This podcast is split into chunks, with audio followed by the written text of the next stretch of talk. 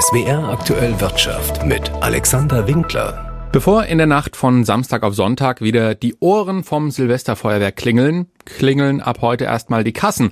Bis übermorgen dürfen nach zwei Jahren Corona-Pause wieder Raketen, Böller und Feuerwerksbatterien verkauft werden. Wer jetzt zynisch sagt, die voraussichtlich 120 Millionen Euro, die wir in Deutschland wohl für die Böllerei ausgeben, die würden einfach verbrannt oder in die Luft gejagt, das ist nicht der Fall.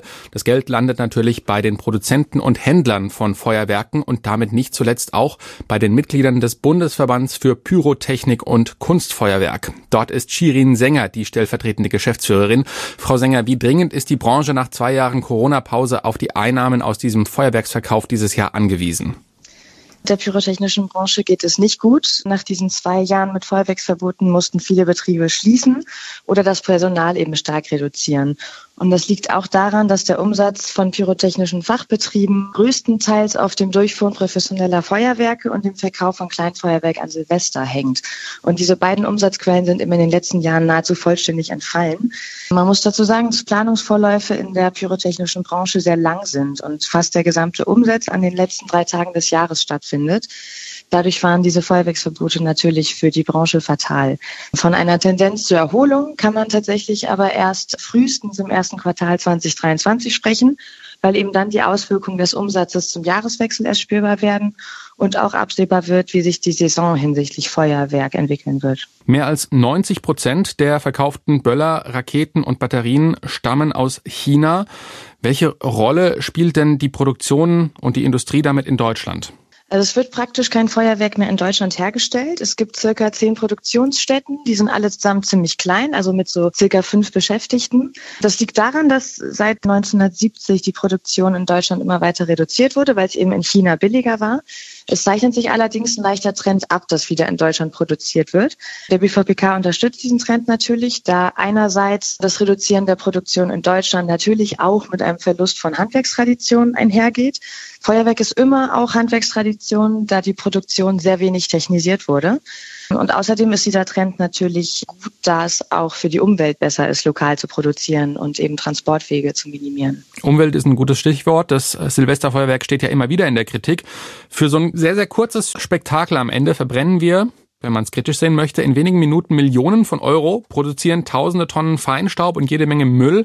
Menschen landen in Notaufnahmen und Tiere werden verschreckt. Die Deutsche Umwelthilfe und die Gewerkschaft der Polizei fordern jetzt sogar, die Knallerei ganz zu verbieten. Wie groß ist Ihre Sorge vor so einem Böllerverbot? Ja, diese Feuerwerksverbote werden vordergründig eben in Bezug auf die Auswirkungen auf die Umwelt und die vermeintlich hohen Verletzungsraten gefordert.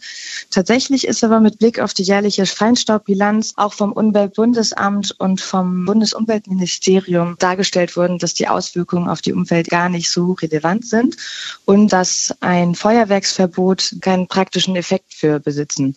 Feuerwerksreste sind zu 90 Prozent biologisch abbaubar und es wird angestrebt, dass sie es auch zu 100 Prozent werden. Und Silvesterfeuerwerk macht lediglich 0,7 Prozent des Feinstaubs eines Jahres aus. Mit Blick auf Verletzungsrate lässt sich sagen, dass es da keine systematische Erfassung gibt.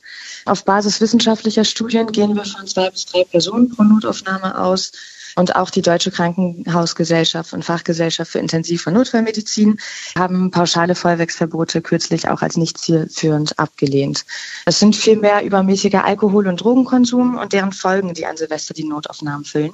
Dadurch sind diese beiden Punkte eben auch von uns stark kritisiert, die anzuführen als Grund auch weil eben Feuerwerksverbote den Verkauf von illegaler Pyrotechnik natürlich stark ansteigen lassen. Dadurch kommt eben ungeprüftes Feuerwerk in Umlauf und dieses ungeprüfte Feuerwerk hat mitunter eine viel größere Sprengkraft als das geprüfte Feuerwerk. Und dadurch werden eben Verletzungen und Lärmbelästigungen und eben auch Umweltauswirkungen natürlich ganz anders begünstigt. Sagt Shirin Sänger vom Bundesverband für Pyrotechnik und Kunstfeuerwerk. Von heute bis Samstag dürfen wieder Silvesterfeuerwerke verkauft werden. Egal ob Handy, Winterjacke oder Kinderspielzeug aus Plastik, die allermeisten Dinge, die wir gerade verschenkt oder ausgepackt haben, sind nicht made in Germany, sondern haben einen weiten Produktions- und Transportweg hinter sich. Und, so ehrlich müssen wir sein, wurden teilweise unter menschenverachtenden Bedingungen gefertigt. Um das zu ändern, tritt mit dem Jahreswechsel das Lieferkettengesetz in Kraft. SWR Wirtschaftsredakteurin Laura Koppenhöfer, was ändert sich dadurch denn für die Unternehmen? Dieses Gesetz verpflichtet Unternehmen, den ganzen Weg vom Rohstoff bis zum verkaufsfertigen Produkt frei zu machen oder noch besser frei zu halten von schweren Menschenrechts- und Umweltverstößen wie Zwangs- oder Kinderarbeit, Ausbeutung oder auch Gesundheitsrisiken durch verseuchtes Wasser zum Beispiel. Das Ziel ist ausdrücklich nicht, überall deutsche Sozialstandards durchzusetzen, was zum einen recht utopisch und auch nicht Job der Unternehmen ist. Die neue Aufgabenliste für die Unternehmen beginnt mit Risikoanalyse und Prävention. Konkreter wird es dann, wenn ein Verstoß bekannt wird. Dann kommt es darauf an, wo in der Lieferkette. Bei Verstößen im eigenen Geschäftsbereich müssen die Unternehmen direkt dagegen vorgehen. Bei unmittelbaren Zulieferern zumindest einen konkreten Plan erstellen, was passiert, sollten die Verstöße anhalten. Und bei mittelbaren Zulieferern, da gilt laut BAFA, dem zuständigen Bundesamt für Wirtschaft und Ausfuhrkontrolle, das Prinzip der Angemessenheit. Das soll berücksichtigen, dass Kontrolle und Einfluss schwieriger werden, wenn der Verstoß weiter weg in der Lieferkette passiert. Hier soll demnach nach Einzelfall entschieden werden, was zu tun ist. Aus der Wirtschaft kommt der erwartbare Widerstand gegen das befürchtete Bürokratiemonster. Vielen Unternehmen graut es vor dem Aufwand und vermutlich auch vor den Bußgeldern, die das BAFA bei Bedarf verhängen kann. Für große Unternehmen ab 3000 Beschäftigten gilt das Gesetz ab dem 1.1. Die mit mindestens 1000 Beschäftigten haben noch ein Jahr mehr Zeit. Das Gleiche gilt übrigens auch für ausländische Firmen, wenn die Niederlassung in Deutschland entsprechend groß ist. Informationen von SWR Wirtschaftsredakteurin Laura Koppenhöfer. Der US-Energiekonzern ExxonMobil hat die Europäische Union wegen der neuen Steuer auf Übergewinne verklagt. Mit der Steuer sollen übermäßige Gewinne, die Öl-, Erdgas- und Raffineriekonzerne durch die aktuell hohen Marktpreise für Energie machen, zusätzlich besteuert werden. Mit den Einnahmen sollen die teuren Energiehilfen für die Menschen in der EU finanziert werden. ExxonMobil argumentiert gegenüber dem Europäischen Gerichtshof, die Steuer untergrabe das Vertrauen der Anleger und schrecke von neuen Investitionen ab. Neben der Übergewinnsteuer gilt in Deutschland nächstes Jahr außerdem ein Dividendenverbot für Großkonzerne, wenn diese durch die beschlossene Energiepreisbremse stark subventioniert werden. Das kritisiert DGB-Chefin Jasmin Fahimi. Sie warnt, dass dadurch Arbeitsplätze verloren gehen könnten. Die Vorsitzende des Deutschen Gewerkschaftsbundes befürchtet, dass Industrieunternehmen auf die staatliche Energiehilfe verzichten, um weiterhin Dividenden zahlen zu können. Wenn die Energiepreisbremse also faktisch ins Leere laufe, verstärke das die Deindustrialisierung, sagte Fahimi. Im neuen Jahr will der Bund die Energiepreise für Privathaushalte und für Betriebe deckeln. Industrieunternehmen, bei denen diese staatlichen Energiesubventionen mehr als 50 Millionen Euro ausmachen, dürfen dann keine Boni mehr an ihre leitenden Mitarbeiter zahlen und auch keine Dividenden an ihre Aktionäre ausschütten.